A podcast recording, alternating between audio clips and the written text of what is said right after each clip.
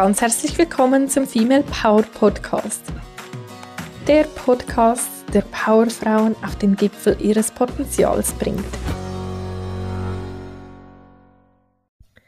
Mein Name ist Tanja Kunz, ich bin Frauen-Empowerment Coach, mentale Bergführerin und ich freue mich so sehr, dass du heute da bist und dich eingeschaltet hast zu diesem neuen Interview. Heute mit Laura Kellermann zum Thema Imposter oder auch Hochstapler-Syndrom, weil es geht heute darum, manchmal fühlt man sich so als Angeberin und auch als Hochstaplerin und bei jedem Satz, den du aussprichst, denkst du, oh mein Gott, was denken die anderen darüber? Und das hat ganz fest mit deiner innerlichen Wahrnehmung von dir selbst, deinem Selbstwert, deinem Selbstbild zu tun. Und da möchten wir dir heute Inputs dazu geben, wie du da einen großen Schritt weiter kommst, dich anders anschauen kannst und ja, so auch anders für dich losgehen kannst. Ich wünsche dir ganz viel Spaß und Vergnügen und lass mich gerne wissen, was du aus dieser Folge für dich mitnimmst.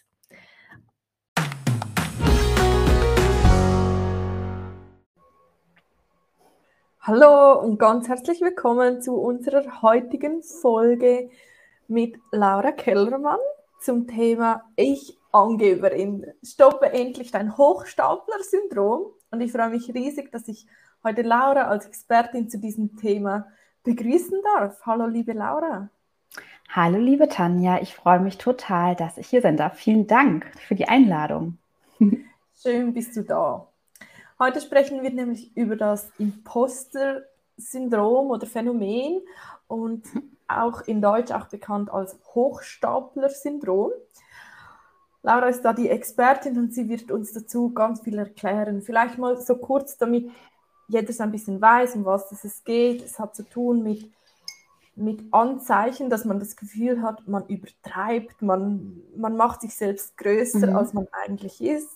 Das mhm. ist, löst dann aber das Gegenteil aus. Möchtest du da gleich einsteigen und mal sagen, so ein bisschen kurz zusammengefasst, um was es eigentlich geht? Ja, das kann ich total gerne machen. Also das Imposter-Syndrom, das hast du schon ganz richtig gesagt, das ist im Grunde das Hochstapler-Syndrom und der Name ist ja erstmal ein bisschen irreführend. Es klingt ja erstmal so, als wäre man ein Hochstapler. Das Spannende beim Imposter-Syndrom ist aber, das Gegenteil ist der Fall. Du bist wahnsinnig klug, smart, fleißig, aber du fühlst dich wie ein Hochstapler oder in dem Fall, hier sind ja wahrscheinlich eher Zuhörerinnen und Zuschauerinnen, wie eine Hochstaplerin. Und die meisten kompensieren das, indem sie dann sich ganz viel vorbereiten. Also äh, hier sind auch die Zuhörerinnen und Zuschauerinnen meistens angestellt, oder? Sind hier eher selbstständig oder eher angestellt, liebe Tanja? Eher angestellt, aber beides. Dann mache ich, dann mache ich ein paar Beispiele.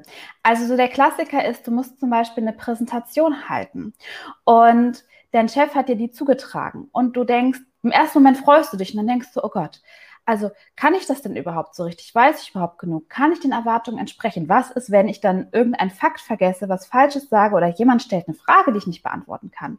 Und dann bereitest du dich wie verrückt vor, Tag und Nacht und ähm, bereitest die Präsentation vor, links zentriert, mittig, rechts zentriert, nämlich das Wort, du recherchierst nochmal ganz viel, hältst dann die Präsentation unter großer Anspannung, dein Chef heiert das am Ende ab und du denkst, naja, das sagt er jetzt nur aus Höflichkeit. Das sind so die klassischen Anzeichen oder viele Frauen kennen das ja auch von sich, wenn sie einen Job suchen, dass sie, wenn sie das Gefühl haben, sie erfüllen nicht 100 Prozent der Stellenanzeige, dann denken sie, ich reiche nicht, ich bin nicht gut genug.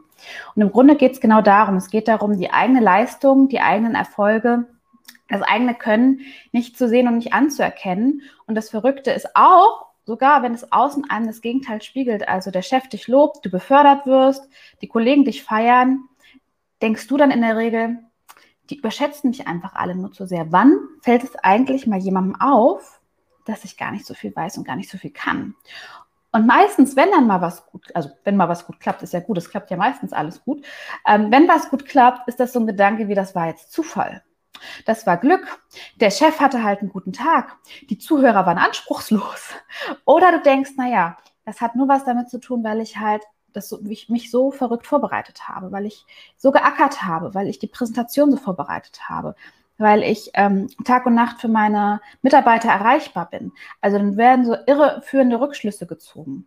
Und das sorgt dafür, dass die zwei bleiben, weil das ist auch so dieses, eigentlich dieses Verrückte fast im Imposter-Syndrom, dass ja im Außen überall ne, es läuft gut, derjenige hat eigentlich keinen Grund zu zweifeln, die Außenstehenden verstehen es doch überhaupt nicht, sehen es vielleicht auch ein Stückweise gar nicht, aber der Leidensdruck ist gar nicht mal so gering.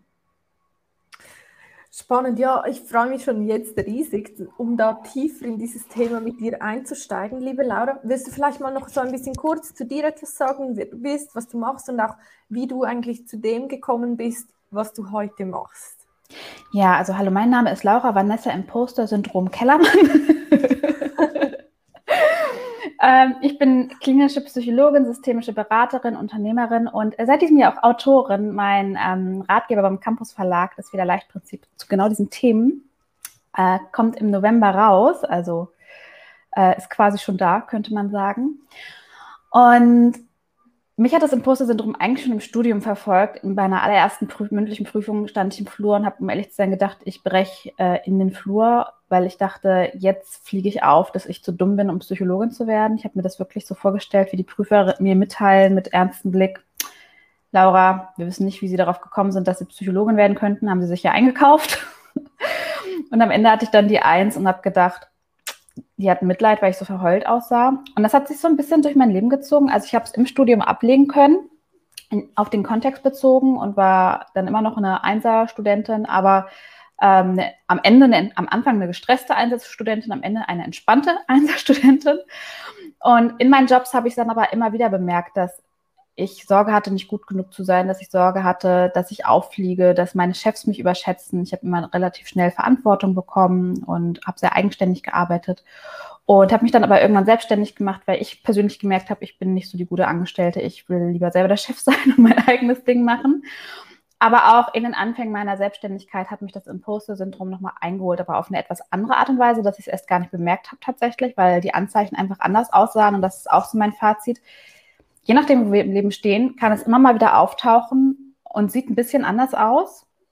Und es ist einfach total wichtig, dass wir da dieses Bewusstsein haben, das mitbekommen und vor allen Dingen auch lernen, unser Selbstwertgefühl und unser Selbstvertrauen dahingehend so zu stärken, dass wir uns da ein bisschen frei davon machen können. Und ich kann jetzt wirklich sagen, früher waren es 20 Prozent Selbstvertrauen, 80 Prozent Selbstzweifel, jetzt 80 Prozent Selbstvertrauen. Und ich finde mich echt ziemlich gut, muss ich sagen. Und wahrscheinlich bin ich auch manchmal eine Angeberin.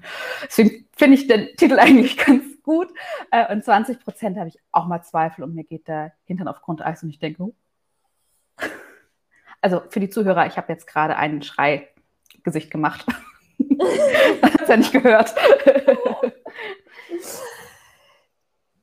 Ja, total spannend. Ich, ich habe so das Gefühl, das ist so ein Thema, das betrifft irgendwann, irgendwie, irgendwo ja. jede und auch jeden. Es gibt ja, vielleicht kannst du da dazu noch etwas sagen. Es gibt ja Studien, dass es nicht nur ein, ein Syndrom oder Phänomen ja. ist, das ein Mann, äh, eine Frau betrifft, sondern äh, auch Männer. Wie ist da so deine Erfahrung? Wo siehst du Parallelen? Wo siehst du Unterschiede? Kannst du das so schon etwas genauer sagen?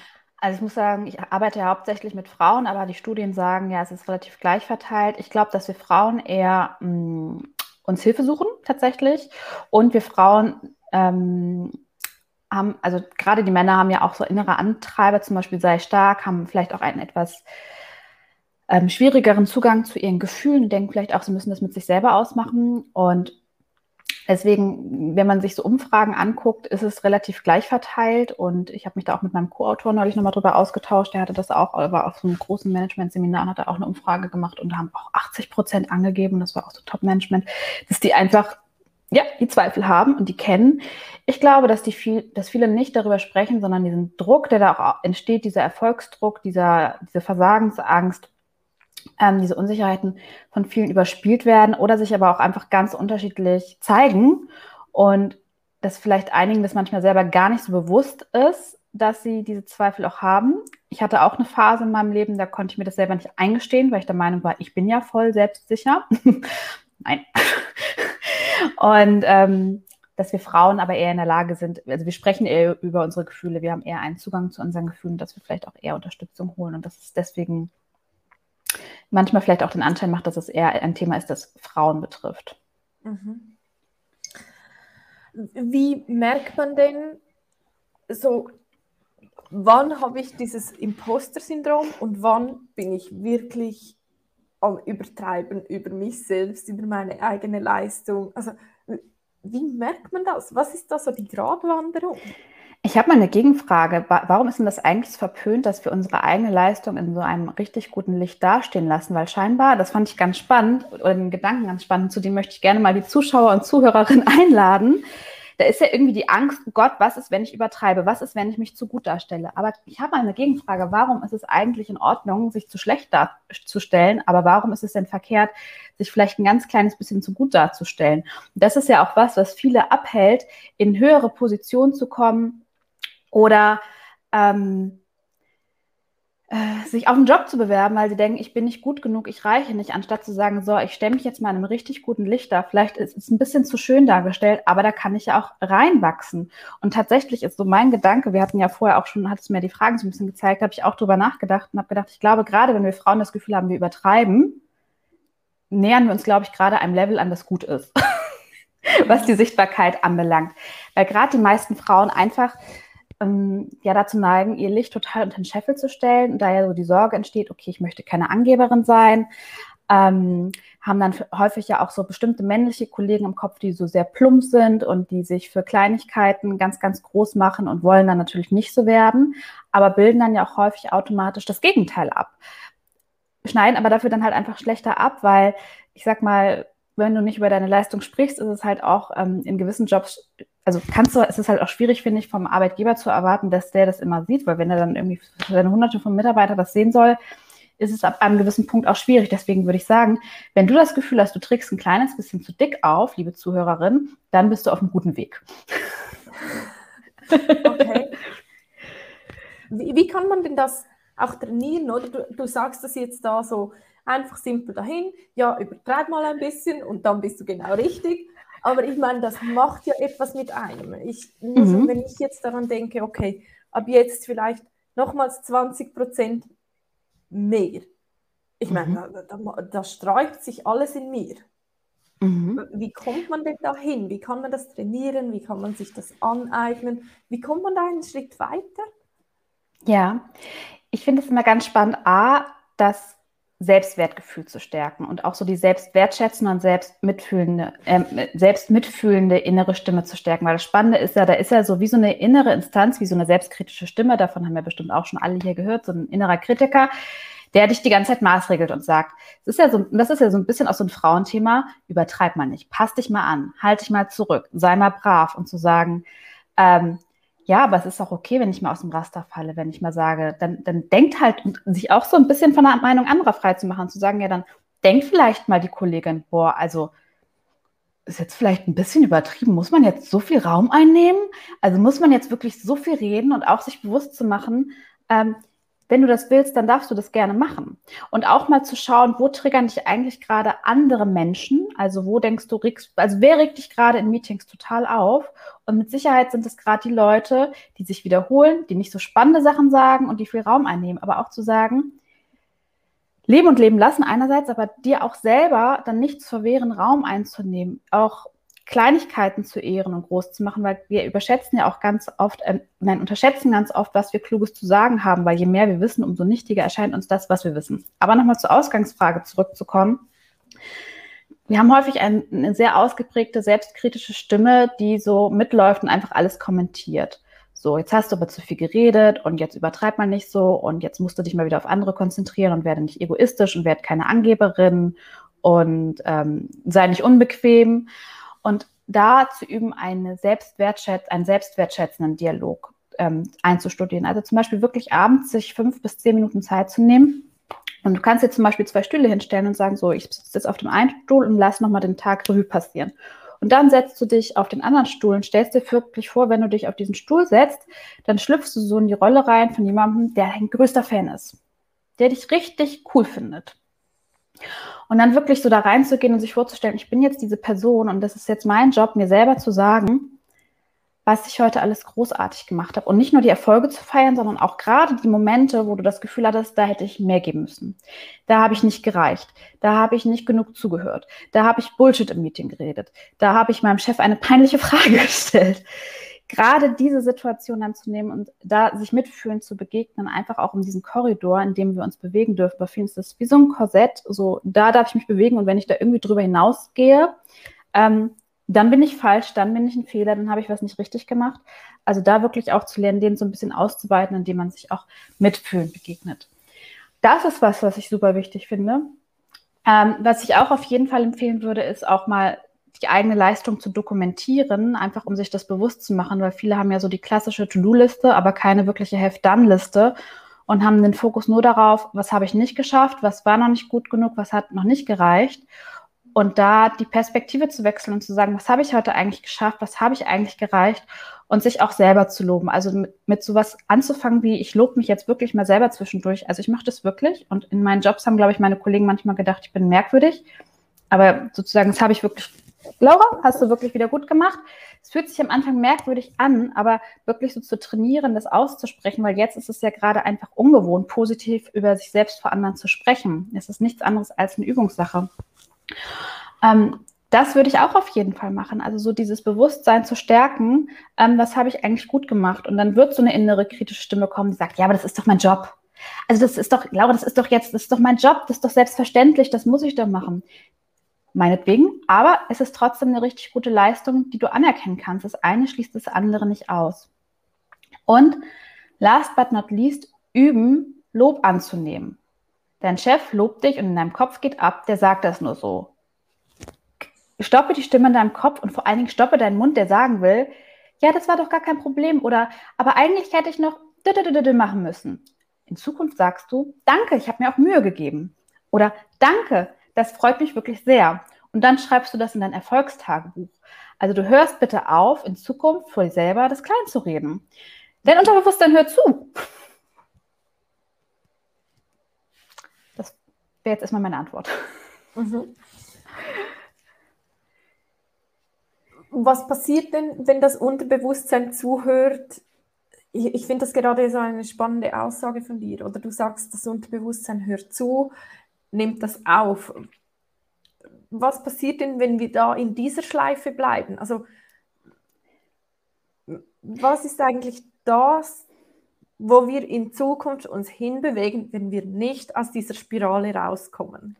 Das ist ja das Spannende. Wir haben ja das tolle Feedback oder der man wird befördert und dadurch, dass wir es abwerten, also klein machen, so, das war doch nichts Besonderes, indem wir das zum Beispiel zum Chef so lapidar sagen oder wir Frauen sagen ja auch gern mal, wenn jemand sagt, oh, schöne Frisur, ja, ach, keine Ahnung, habe ich so, ne, dahingerotzt, was weiß ich. Und im Grunde, wir hören uns ja auch selber zu und wir verfestigen ja damit einfach die Überzeugung, ich bin nichts Besonderes, ich bin nicht gut genug. Also es ist ja wie, ja, wir sprechen ja die ganze Zeit mit uns selber und wir verfestigen ja einfach nur das von dem, was wir glauben. Also ich stelle mir gerne immer vor, wir haben in unserem Kopf eine Blumenwiese oder einen Wald, ein, ne, einen Urwald, sagen wir mal. Wir haben in unserem Kopf einen Urwald. Und da geht eine Autobahn durch. Und diese Autobahn oder so ein guter Weg, und den nehmen wir natürlich. Das ist der, ich bin nicht gut genug Weg, ich reiche nicht Weg. Und das kompensiere ich, indem ich mich noch mehr anstrenge, indem ich mich noch mehr anpasse, äh, indem ich noch mehr, ich bin ja nicht klug genug, deswegen leiste ich einfach noch mehr, damit keiner merkt, so, ne? Und wenn wir dann diese ganzen Sachen sagen, ist das so, als würden wir jedes Mal diese Straße hegen und pflegen. Anstatt mal zu sagen, okay, halt, stopp. Ich habe jetzt zwar nur so ein kleines Buschmesser in der Hand, aber ich fange jetzt an, neue Wege hier in diesen Urwald reinzuschlagen. Und das ist am Anfang ungewohnt und anstrengend. Und es ist auch eine sehr bewusste Frage, also eine sehr bewusste Arbeit zu sagen, ich beobachte mal, was denke ich eigentlich den ganzen Tag über mich? Wie kommentiere ich eigentlich meine Arbeit? Sage ich vielleicht, oh, also die Kollegin, die kann das ja viel besser Anstatt mal zu sagen, so, okay, halt, stopp. Was habe ich denn hier jetzt gerade gut gemacht? Was kriege ich denn hier gerade hin? Weil wir haben die Externalisierung von er Erfolgen und Leistungen. Also mh, hm, es war Glück, dass das so gut geklappt hat, weil die Leute haben halt irgendwie simple Fragen gestellt oder es war mal eine gute Vorbereitung. Aber wir haben auch noch den Confirmation Bias, das ist der Bestätigungsfehler. Das heißt, wir picken uns ja auch ganz bewusst Informationen raus, die unsere Vorannahme, ich bin nicht klug genug, ich bin nicht gut genug, ich reiche nicht, bestätigen. Und es ist deswegen so wichtig, dass wir anfangen, ähm, und auf unsere Sprache achten, also darauf, was sagen wir zu anderen über uns, aber auch, ähm, das denke ich den ganzen Tag über mich. Und dann sich dabei zu ertappen und zu sagen, so, wenn, danach, wenn ich danach denke und merke, oh, ich habe gerade wieder gedacht, ne, du sitzt abends zu Hause und denkst so, boah, also der Chef, der hat den Workshop, den ich gegeben habe, jetzt nur gelobt, weil der will mich erhalten. Der will, wir sind hier wenig Frauen in der Firma und der will nicht, dass ich abspringe. Der will, sonst, sonst ist die Frauenquote dahin oder so.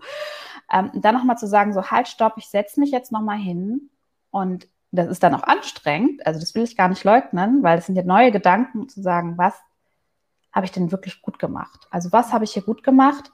Was hat das, hat dieses Feedback auch mit meiner Erfahrung zu tun, mit meinem Können zu tun, mit meinem Wissen zu tun? Was hat mir hier gut gefallen? Was glaube ich, was hat den Kollegen besonders geholfen?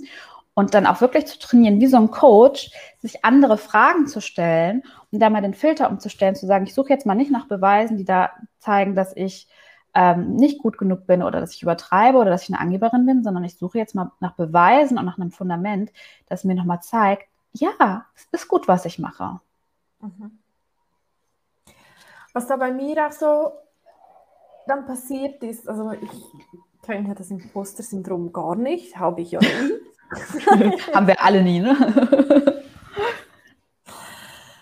Aber was ich bei mir so gemerkt habe, wenn ich da in, diesen, in diese Schleife komme von, okay, mhm. ich, ich, reflektiere jetzt mal, was denn gut war, wo, ja. wo ich denn sehe, was, was wirklich gut mhm. gelaufen ist, wo ich jemanden weitergebracht mhm. habe, wo ich gut performt mhm. habe, whatever. Was dann passiert, ich komme dann automatisch auch in so eine konstruktive Feedback-Schleife für das, ja. was ich halt wie das nächste Mal mir vornehmen möchte zu verbessern oder für mhm. das, was ich sehe, okay, das hat noch mhm. Potenzial. Mhm. Weil während es zuvor war es einfach so, oh mein Gott, was habe ich jetzt da getan? Es war so schlecht. Ähm.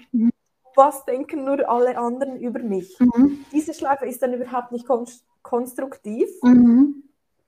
Und das finde ich ja so spannend, wenn man die andere Schleife nimmt, dann hat man wie beides, aber auf eine konstruktive Art und Weise. Ja.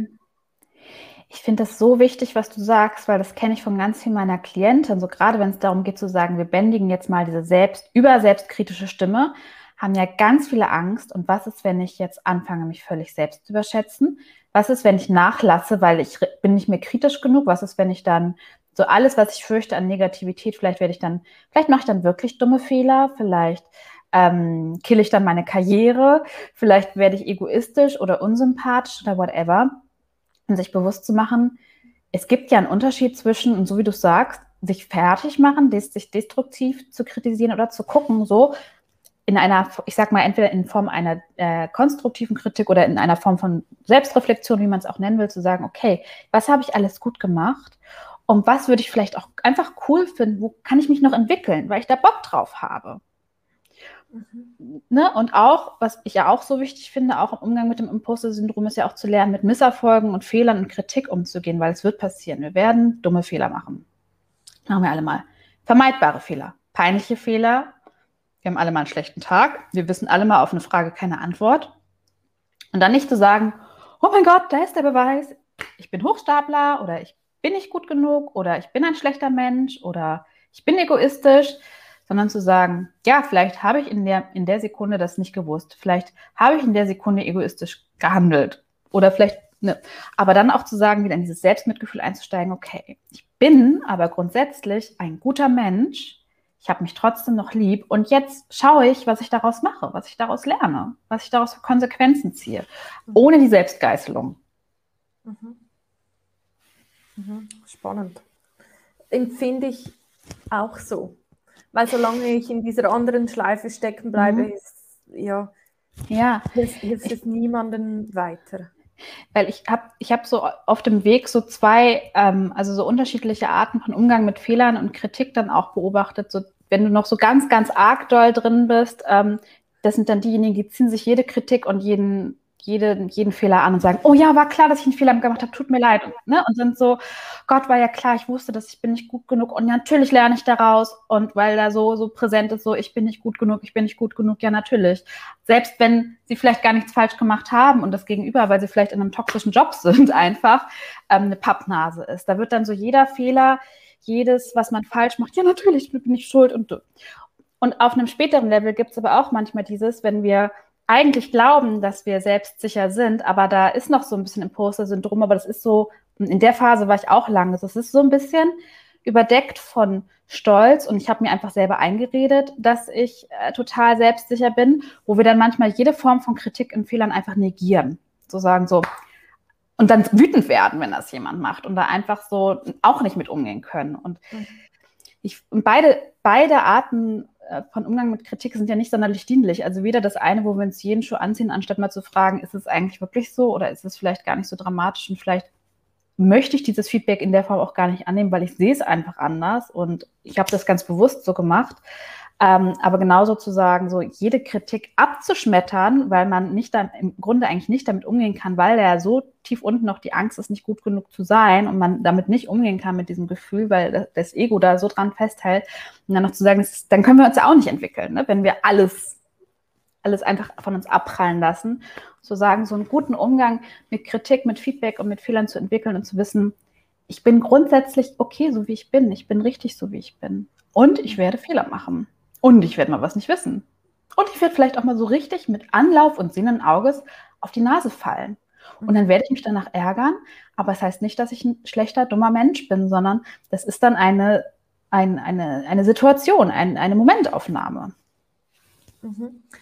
Wenn du jetzt sagst, es gibt so diese zwei Arten oder diese zwei Typen von entweder man nimmt alles auf und wirft sich alles vor oder mhm. man lässt halt wie gar nichts an sich ran. Mhm. Was gibt es da so für beide Typen für Strategien? Also etwas, was mir jetzt durch den Kopf ist, vielleicht beim ersten Typ, der so alles auf sich persönlich bezieht, mhm. der bei sich sagt, oh mein Gott, jetzt habe ich schon wieder alles falsch gemacht. Mhm.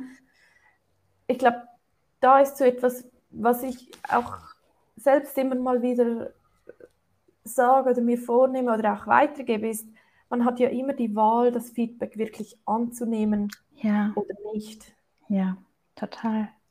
Ich bin da super bei dir auch dazu. Also wenn ich so Kunden habe, sage ich immer, jetzt kriegen, dann sage ich immer zu ihnen, du kriegst jetzt eine Empfehlung von mir, die ich sonst auch nicht mehr mitgebe, auch mal bei anderen zu gucken. Also auch mal zu gucken, auf die Außenumstände zu schauen, nochmal zu schauen, ähm, was hat es vielleicht auch gerade mit den Umständen zu tun? Was hat es vielleicht auch mit dem Umfeld zu tun? Und nicht direkt immer nur bei sich selbst zu gucken, sondern wirklich so alle Varianten mit einzubeziehen, die einfach Grund sein können. Weil das ist ja auch Teil des Imposter-Syndroms, dieses, also Erfolge werden äußeren Umständen zugeschrieben oder harte Arbeit und noch klein gemacht. Misserfolge, da ist man ja selber total schuld, ne? Also zu 100 Prozent. Oder man spaltet das halt auch so ein bisschen ab und wird so ein bisschen, naja, wie man in dieser anderen Phase ist. und da würde ich wirklich auch sagen, zu gucken, gerade wenn was schief geht, wenn man Fehler macht, wenn man kritisiert wird, sich zu fragen, von wem kommt die Kritik? Hätte ich die Person auch nach Kritik gefragt, unabhängig davon, sehe ich das genauso?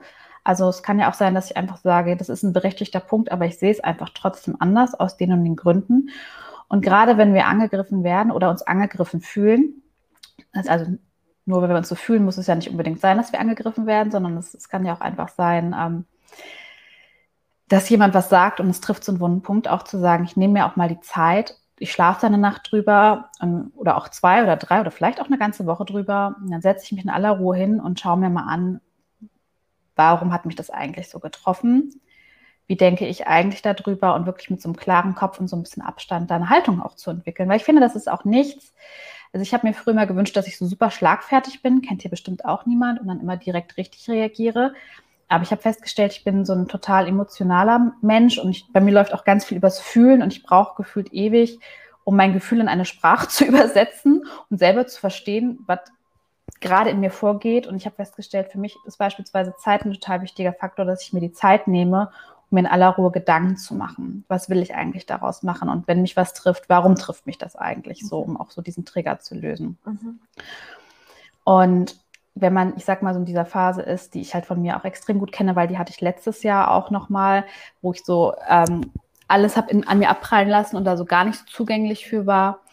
Ähm, ich finde, da geht es ganz stark darum, sich damit auseinanderzusetzen, nochmal, dass es okay. Also in der ersten Phase denkst du ja, du bist ein einziger Fehler und in dieser anderen Phase willst du das einfach nicht mehr glauben und leugnest das ja. Und das ist ja auch, ich sage auch so, ne, so ein Perfektionismus dann und dann auch zu sagen, so, ähm, es ist okay, wenn ich Fehler mache. Und ich spreche über Fehler und ich gestehe mir Fehler zu. Und dann nochmal zu gucken, was glaube ich eigentlich, was ist alles nicht gut an mir und dann auch zu sagen, ich erlaube mir das jetzt auch mal oder ich spreche vielleicht auch mal mit einer Freundin darüber ähm, und gebe dem einfach wieder Raum, anstatt zu sagen, ich spalte das jetzt so völlig von mir ab. Mhm. Hm. Mhm. Etwas, was ich auch noch zum Imposter-Syndrom gelesen habe, wo ich auch mhm. noch gerne mit dir etwas genau darauf eingehen möchte, ist so das Thema Vergleichen. Mhm. Kenne ich gar nicht. kennt bestimmt auch niemand sonst, genau. Ja. Der Moment, wo man sieht, ah, bei jemand anderem klappt das alles einfach so oder mhm. sie ist ja schon viel weiter als ich. Mhm. Ähm, und ganz oft kommt dann da halt wie auch so dieser Konkurrenzkampf vielleicht dazu. Mhm. Unterbewusst, man will eigentlich gemeinsam dieselbe Sache erreichen, mhm. fängt sich aber irgendwo an zu, wie gesagt, vom Vergleichen zu bekämpfen. Willst du da dazu vielleicht mal noch etwas sagen? Wie nimmst Voll. du das wahr? Siehst du das? Und, und auch, wie, wie kommt man da raus? Voll, das ist voll das gute Thema. Ich habe mich gerade am Anfang meiner Selbstständigkeit so krass verglichen. Übrigens unter anderem auch mit dir. Ich habe mir gedacht, boah, bei Tanja, das läuft so krass und oh, und die macht das so gut. Äh, oder mit meiner Freundin Steffi, äh, mit der ich auch zusammen in einer Mastermind war. Und da war das wirklich damals so, ich habe nur eine Staubwolke gesehen und habe gedacht, okay, tschüss. Brauche ein bisschen länger, damit das anläuft. Und da habe ich auch echt an mir gezweifelt. Und ich kenne es aber von ganz, ganz vielen meiner Kundinnen, dieses das Gefühl, alle anderen sind, also gerade wenn du selbstständig bist auf Social Media, alle können viel mehr, sind viel weiter als du.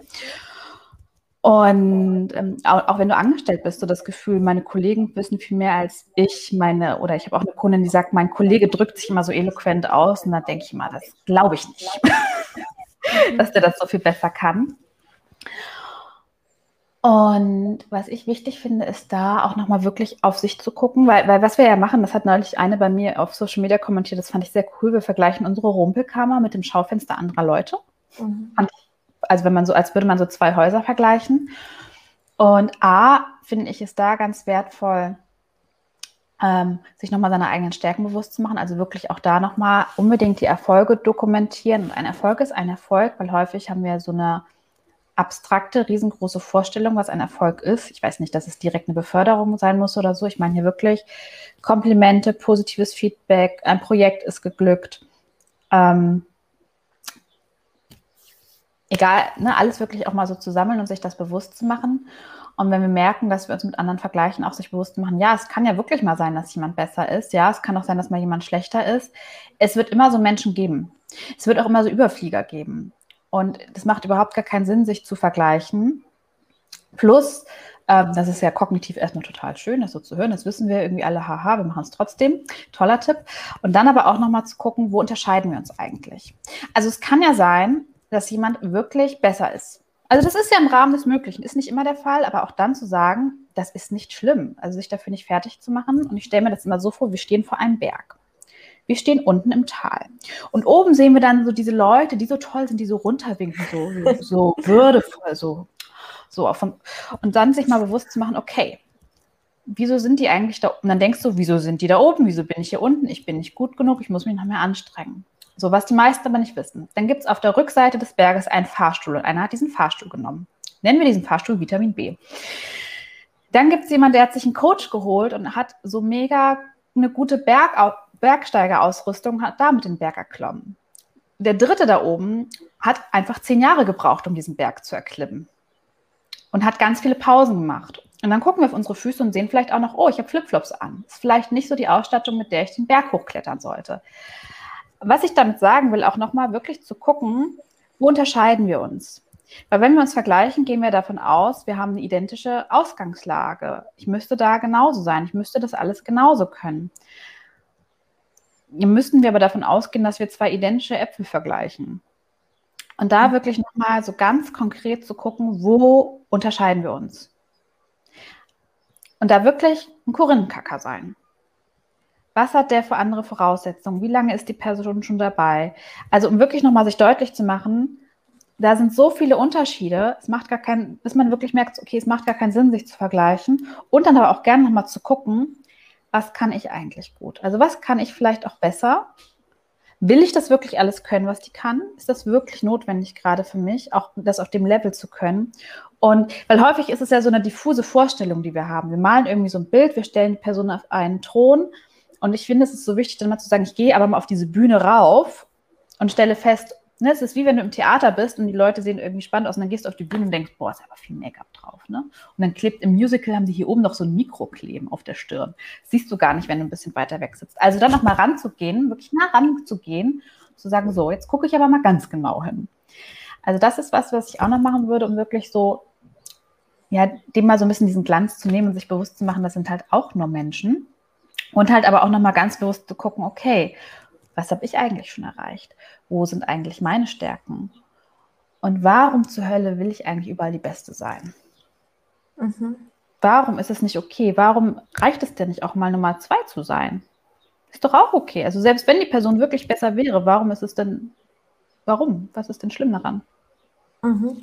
Und ich glaube, selbst wenn man das alles auseinander nimmt und sich fragt, mhm. ja, wie ist sie denn darauf gekommen? Was hatte sie für Voraussetzungen? Mhm äh, wie fühlt es sich da an, da oben mhm. zu sein. Ich glaube, selbst dann weiß man nie, wie es wirklich ist, wie Absolut. wirklich die Realität ist. Oder das, es ist ein Konstrukt. So ein, genau, es gibt dann wieder so ein Bild, ähm, aber am Ende, und da bin ich auch absolut davon überzeugt, am Ende haben wir alle Herausforderungen, wir haben alle Potenzial für Wachstum. Um, ähm, und wir stehen alle mal wieder irgendwo an einem Punkt an und denken, oh mein Gott, wie komme ich jetzt da wieder Voll. weiter oder raus.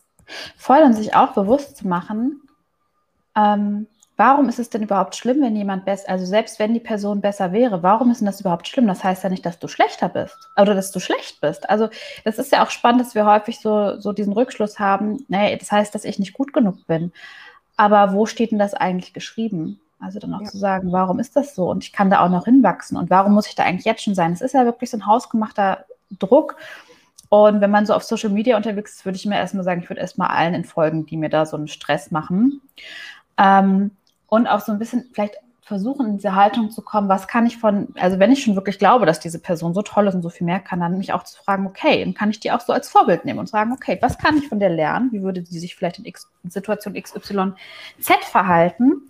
Und da noch was raus für mich mitnehmen, aber mal ganz im Ernst, Freunde der Sonne und Morgenröte, es wird Momente geben, da reichen wir nicht, da sind wir nicht gut genug. Und das ist okay. Es wird Momente geben, da ist jemand faktisch besser als wir. Das heißt aber nicht, dass du schlecht bist. Und selbst wenn du in dem Moment schlecht warst, geht auch davon die Welt nicht unter. Weil wir machen das ja alles, wir vergleichen uns ja, wir wollen ja irgendwie, das soll uns ja auch so ein bisschen einerseits, also ist so meine Hypothese, wir machen das ja auch, um uns einordnen zu können. Wo stehen wir? Sind wir gut genug? Ungünstigerweise vergleichen wir uns nach oben und denken dann, oh mein Gott, ich bin nicht gut genug. Also es ist ja dann auch meistens so ein Vergleich nach oben.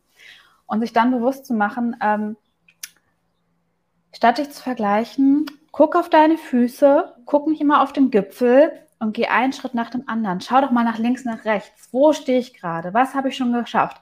Guck doch mal zurück. Du denkst gerade, du stehst in einem Tal und guckst zu einer Bergspitze, aber wenn du mal richtig hinguckst, siehst du, dass du nicht in einem Tal stehst, sondern dass du schon einen mega Berg erklommen hast, aber du nimmst es nicht wahr. Also guck doch auch mal zurück und schau, was hast du schon erreicht? Was hast du schon für Hindernisse überwunden? Wie oft hast du schon in so Situationen, warst du schon in so Situationen, wo du gedacht hast, das schaffe ich nie? Und dann bist du reingewachsen. Und, auch, und dann drehst du dich vielleicht um und siehst, oh, da stehen ja auch Menschen, zu denen ich runterwinke. Die denken wahrscheinlich auch gerade, verdammt, wie ist die da hochgekommen? Mhm. Und das Bewusstsein zu öffnen. Und ich sage mal so, diese Scheuklappen, die wir aufhaben, dass wir dann immer nur diese Personen sehen, die so vermeintlich so toll sind, zu sagen, ja, es gibt, gibt vielleicht zwei, drei, die sind wirklich so toll, aber die meisten sind auch nur Menschen, die meisten haben auch Probleme, die meisten haben dann auch ein kleines Baby zu Hause, das weint oder der Mann hilft nicht im Haushalt mit oder sie haben auch mal Magen-Darm oder weiß der Geier. Es sind wirklich auch nur Menschen zu sagen, so jetzt nehme ich die mal von so einem Podest runter und vermenschliche die vielleicht auch mal wieder so ein bisschen. Kannst dich ja mit denen auch austauschen, wenn du die kennst und die besser kennenlernen, um die mal so ein bisschen zu äh, äh, die Krone abzunehmen, festzustellen, oh, die haben auch Zweifel und dann ähm, ja wieder bei dir ankommen. Ja. Ja, das sind wirklich super hilfreiche Inputs. Und ich glaube, wenn wir ganz ehrlich zu, zu, uns selbst sind, finden wir immer, zu jeder Zeit jemand, der besser ist, der schöner ist, der, der kluger ist, der mehr verdient, der besser Deswegen macht es gar keinen Sinn, immer. Deswegen, ja. das meine ich, das macht, das macht überhaupt gar keinen Sinn, weil wer sucht, der findet. Ja. Immer. Es wird auch immer jemand geben, der schlechter ist als wir. Es wird immer jemand geben, der ist besser als wir. Und zu sagen, deswegen macht das gar keinen Sinn. Also du kannst, also das auch mal für euch Zuhörerinnen und Zuschauer. Ihr könnt euch den, sorry für die Formulierung, den Arsch aufreißen. Es wird immer, wahrscheinlich immer jemand geben, der besser ist als ihr. Ihr könnt den Weltrekord halten in irgendeinem Sprint und dann kommt da irgendjemand an und es wird schneller.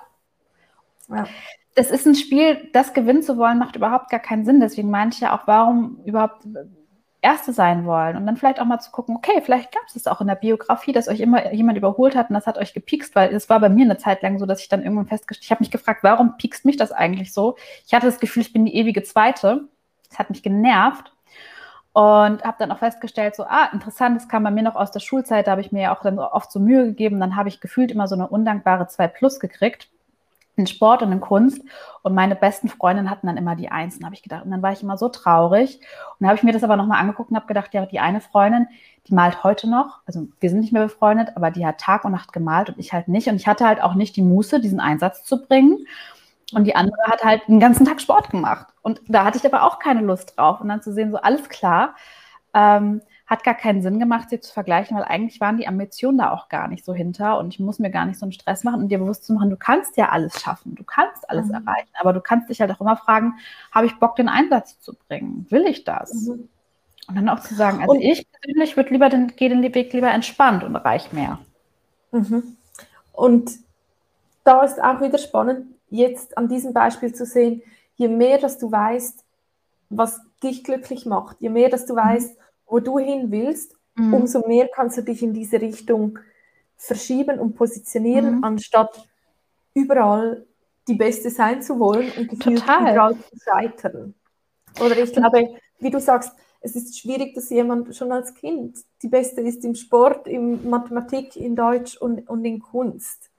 So ist das dann auch irgendwo auch in der Arbeitswelt. Oder jemand ist vielleicht wirklich top im Führen und hat aber vielleicht jemand zur Seite, der die Projekte besser führen kann. Also ja, und da auch die, und da aber auch die Außenfaktoren noch zu betrachten, zum Beispiel in der Schulzeit, wie oft hing es auch vom Lehrer ab, vom Kontext.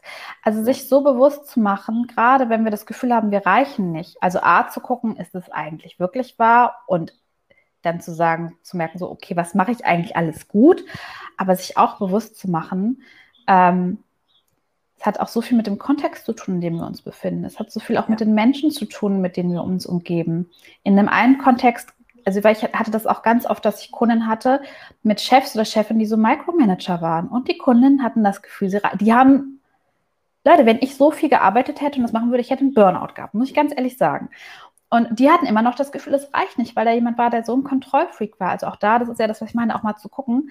Ähm, gerade wenn man das Gefühl hat, es läuft was nicht so, wie man will, oder man da auch mal zu schauen, so was gibt es eigentlich noch für Faktoren außer ich selbst, die da einen Einfluss drauf haben. Mhm. Also klar, wir gucken bei uns selber, wir wollen schauen, wie kann ich Verantwortung übernehmen, aber Verantwortung übernehmen bedeutet ja auch mal zu gucken, okay, vielleicht bin ich aber auch in einem Kontext, wo gerade echt einiges schief läuft. Und dann heißt es ja auch, Verantwortung für sich zu übernehmen, sich zu fragen, wie du sagst, wo will ich eigentlich hin, was ist mir eigentlich wichtig, kann ich das hier kriegen, wenn ja, wie? Was muss ich dafür tun? Was kann ich dafür tun? Muss ich mir ein Coaching bei Tanja holen? Und mich da aufbauen? Muss ich mir jemanden holen, der mir hilft, ähm, wie ich meinen Traumjob finde? Muss ich was ganz anderes machen? Muss ich mir auf den Tisch schauen? Whatever.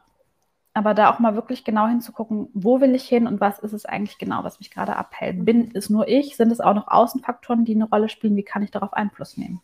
Mhm. Und wenn nicht, dann zu sagen, okay, dann kann ich das wohl nicht und dann muss ich eine Entscheidung treffen. Habe ich auch gemacht. Ja. Laura, hast du noch Lust, vielleicht zwei, drei Praxisbeispiele äh, zu erzählen von Kundinnen, mhm. natürlich neutralisiert, um einfach auch zu zeigen, was am Ende auch passieren kann, wenn wir aufhören, uns selbst zu limitieren? Ja, ähm, also ich hatte einmal ähm, zum Beispiel eine Kundin, ähm, die hatte so eine Chefin, die auch so sehr genau geguckt hat. Oder sie dachte, die hat sehr genau, nein, anders, sie dachten, sie hat sehr genau geguckt. Und hatte immer das Gefühl, es reicht nicht, es reicht nicht, es reicht nicht, egal wie sehr ich mich bemühe. Und hat sehr viel gearbeitet, war dadurch auch sehr angestrengt und hatte immer das Gefühl, ich bin nicht gut genug. Und in Wirklichkeit war sie sehr, sehr, sehr gut, aber das selbstkritische Ohr war halt auch so sehr groß, dass so Lob und Anerkennung gar nicht so angenommen werden konnte. Und da haben wir wirklich angefangen, einmal so das Selbstbild zu verändern, also wirklich daran zu arbeiten. So, was sind eigentlich meine Stärken? Was mache ich eigentlich gut? Auch so zu lernen, ähm, Kontrolle abzugeben, Grenzen zu setzen, Nein zu sagen. Das ist wirklich schön, weil die hat wieder richtig Spaß an der Arbeit gefunden. Ähm, die Chefin erschien am Ende gar nicht mehr so schlimm. auch ganz ähm, hatte viel mehr Zeit zur Verfügung tatsächlich. Ähm, weil sie natürlich nicht mehr jede Aufgabe angenommen hat, weil sie gedacht hat, ich muss das jetzt machen, ich bin dazu verpflichtet, wenn ich das nicht mache, dann fliegt auf, dass ich vielleicht gar nicht genug weiß, dass ich überfordert bin. Also bei vielen ist dann ja auch die Sorge, ich will dann auch nicht überfordert werden, sondern ich kriege das schon hin, ich packe das, ich mache das. Und die hat wirklich, das war ganz spannend, hat sich auch optisch total verändert, fand ich, weil ein richtig großes Strahlen eingetreten ist und sie sich aber auch vor allen Dingen immer mehr gefragt hat, was will ich eigentlich? Ist das eigentlich der Job, in dem ich glücklich werde? Wo will ich eigentlich noch hin? Und ähm, ja, da war am Ende sehr, sehr, sehr viel Leichtigkeit. Das wäre total schön mit anzusehen und vor allen Dingen so dieses Gefühl, so ich bin gut genug, ich reiche, ne? ich bin einfach mhm. so wertvoll, so wie ich bin. Ähm, oder ich hatte auch eine andere Kundin, die hat dann den Job gewechselt, da war auch der Kontext einfach nicht so optimal. Und die war dann auch am Anfang sehr am Zweifeln. So bin ich, hat sich bei jedem Fehler hat sie sich das sehr zu Herzen genommen und was so schön zu sehen ist, ähm, wenn also das Selbstvertrauen steigt, dass die Frauen auch immer mehr ihr eigenes Ding machen. Also manchmal bearbeiten wir Aufgaben im Job dann ja auch sehr verkopft, weil wir es richtig machen wollen. Und das ist was, was ich bei vielen meiner Kunden beobachte. Also ich arbeite jetzt äh, vermehrt ja mit äh, Selbstständigen, aber früher ganz viel mit Angestellten ähm, ist dieses Phänomen, dass sie aufhören, Dinge zu machen, wie sie glauben, wie sie gemacht werden sollten und wie es erwartet wird und anfangen, sich zu fragen, was glaube ich eigentlich, was das beste Ergebnis ist? Was glaube ich eigentlich, wie müsste diese Präsentation aussehen? Was glaube ich eigentlich, wie müsste, ich, wie müsste dieser Vortrag gehalten werden? Wie glaube ich eigentlich, wie sollte dieses Projekt bearbeitet werden, damit uns das einfach dieser Firma einen großen Benefit liefert? Und das ist so spannend, weil dann natürlich ganz andere Ergebnisse rauskommen, und ich hatte das jetzt auch gerade neulich bei einer Kundin, weil dann auch dann der Kollege gesagt hat, boah, ich habe das gar nicht erwartet, das ist echt richtig krass, was du hier gemacht hast, richtig krass, gut, du hast gewonnen. Ungefähr so war das. Mhm, ne? Mhm. So. Also dieses, dass wir dann ja häufig sehr verkopft sind und dadurch ja auch so unsere Kreativität ein Stück weit unterdrücken, weil wir es richtig mhm. machen wollen und weil wir nicht auffliegen wollen. Das ist so ein echt schönes Phänomen, dass dann so wirklich tolle neue Ergebnisse rauskommen. Naja, und vor allen Dingen, dass die meisten sichtbarer werden. Und Sichtbarkeit ist halt echt wichtig, auch wenn du vorankommen willst, dass du halt anfängst. Ähm, ich hatte das auch mit einer Kundin, die saß dann immer, also viele fühlen sich dann wie die ewige Praktikantin. So dieses Gefühl, ich komme irgendwie aus diesem Praktikantengefühl nicht raus. Und dann, wenn du dann so das Selbstvertrauen stärkst, ähm, dass sie anfangen, Fragen zu stellen dass sie anfangen, kritische Fragen zu stellen, dass sie anfangen, im Meeting ihre Meinung zu sagen, dass sie anfangen, ihre Meeting ihre andere Meinung zu sagen oder ihre Ideen einzubringen und gesehen werden. Also am Anfang vielleicht noch nicht so, weil es noch so ein bisschen zögerlich ist, aber dass sie dranbleiben und vor allen Dingen, dass sie, wenn dann auch mal ähm, schärfer geschossen wird, auch ein bisschen cooler bleiben und das dann nicht mehr so persönlich nehmen und sich nicht so zu Herzen nehmen, weil vielleicht am Anfang so das Gefühl war, oh Gott, ja, der ist der Beweis, ich bin nicht gut genug. Und jetzt so ist, naja, da hat halt jemand härter geschossen und nicht, ich bin nicht gut genug. Ja. Und das ist wirklich was, was schön zu sehen ist, finde ich, wenn wir anfangen, so an unserem Selbstwertgefühl, an unserem Selbstwertvertrauen zu arbeiten, dass wir uns wirklich halt auch dann trauen, unsere Standpunkte zu vertreten, unser Wissen einzubringen. Und das ist ja letztendlich was, ähm, was Firmen auch wollen und was für die Firmen auch gut ist, wenn wir uns mit einbringen, wenn ich, also okay, einige wollen vielleicht auch einfach nur einen Klon, der mitläuft, das gibt es sicherlich auch.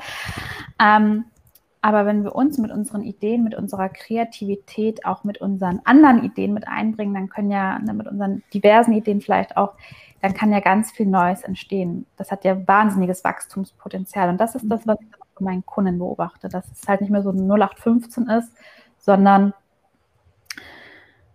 ja, dass sie dadurch auch wirklich weiterkommen, weil sie auf einmal eine Persönlichkeit werden. Am Anfang braucht dieser Schritt wahrscheinlich auch ganz viel Mut, weil es so, ja. äh, es ist halt etwas vielleicht wirklich komplett mal anders angehen oder anders darstellen mhm. oder anders lösen als bis jetzt mhm. immer. Und aber ich glaube, es, was es halt auch aufzeigt am Ende ist, dass es anderen ein Beispiel dazu, also es wird zum Beispiel für andere, wie es halt eben auch geht oder dass man eben auch mal etwas Neues ja. versuchen kann. Ja. Und auch wenn es mal in die Hosen geht, ist, ähm, trägt es das dazu bei, dass unsere Fehlerkultur vielleicht auch ein bisschen ja, anders wieder wird. Ja, und ich finde, da sagst du was Wichtiges. Es kann echt, ja, es kann total in die Hose gehen. Und ich finde, es geht auch so darum, so diese Bereitschaft zu entwickeln, es darf auch mal was in die Hose gehen. Mhm. Ich nehme, mir ist jetzt die Sache XY wichtig und deswegen riskiere ich das jetzt, dass mich dann auch mal jemand doof findet oder jemand sagt, boah, ey, die ist aber wieder zickig oder boah, die ist aber anstrengend oder ne, gerade wir Frauen, wir wollen ja nicht als zickig, als unbequem, als anstrengend, als nervig, ne, was auch immer abgestempelt werden, zu sagen, soll er das doch denken. Ja, ja, super. Ist mir doch egal, ich finde den auch manchmal doof. Ja, ja. Und sich das zu erlauben. Cool, total spannend. Liebe Laura, wie kann man denn mit dir zusammenarbeiten, wenn jetzt jemand dazugehört hat und denkt, oh mein Gott, das ist genau mein Thema. Ich brauche Laura an meiner Seite. Also man kann sich im November mein Buch kaufen. Federleicht yes. im Job. Nein, ähm, ich habe äh, mein One-on-One-Coaching auch noch für angestellte Frauen, das heißt Federleicht im Job angelehnt an das Buch. Das ist einfach ein One-on-One-Coaching, kannst du auf meiner Homepage finden oder auch wenn du selbstständig bist, entspannt, erfolgreich, selbstständig. Und ich mache ähm, jetzt im November eine Masterclass Confidence and Flow, wo es wirklich darum geht, ähm, das Vertrauen in sich in den Weg noch mehr zu stärken und sich noch unabhängiger von der Meinung anderer zu machen und wirklich zu sagen, ich erlaube mir jetzt an mich zu denken. Ich erlaube mich jetzt wirklich, mich in den Mittelpunkt zu stellen. Ähm, es geht darum, wirklich auch beruflich sei es angestellt oder selbstständig mehr zu erreichen, aber nicht noch mehr Zeit zu verwenden, also auch zu sagen, wie kann ich dafür sorgen, dass ich mehr Zeit zur Verfügung habe und so ein bisschen diese perfektionistischen und People-Pleaser-Tendenzen loszulassen, um ja erfolgreich und glücklich den Job- und Businessalltag zu rocken. Cool. Ich verlinke auch alles noch in den Show Notes, deine Homepage, dein Instagram-Kanal. Laura ist auch sehr ja. aktiv ähm, auf Instagram. Sie hat auch einen eigenen Podcast. Wie gesagt, das Buch kommt raus. Also, Laura stellt Jetzt haben wir genug Werbung gemacht. So viel zu Ja, nein, ich glaube, es ist einfach auch wichtig, um zu sagen, nehmt ja. das in Anspruch, weil es ja, gibt eine Lösung für, für, für dieses ja, Problem, für diese Herausforderung. Mhm. Ja, das gibt es wirklich. Man Schön. muss das, und das ist ja so das Schöne, glaube ich, noch so als Abschlusswort. Ähm, wir müssen unsere Probleme nicht alleine lösen. Ich wollte sie immer alleine lösen. Und es gibt so Menschen wie Tanja und mich. Nehmt es in Anspruch. Ja.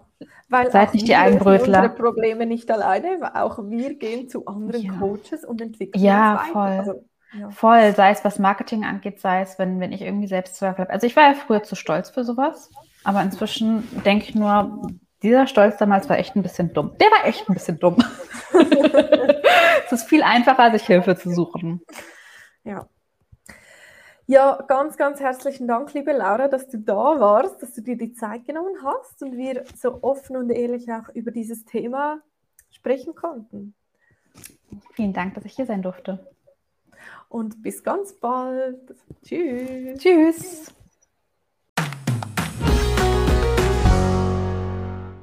Ich hoffe sehr, dass dir diese heutige Podcast-Folge gefallen hat und du ganz viel für dich mitnehmen konntest.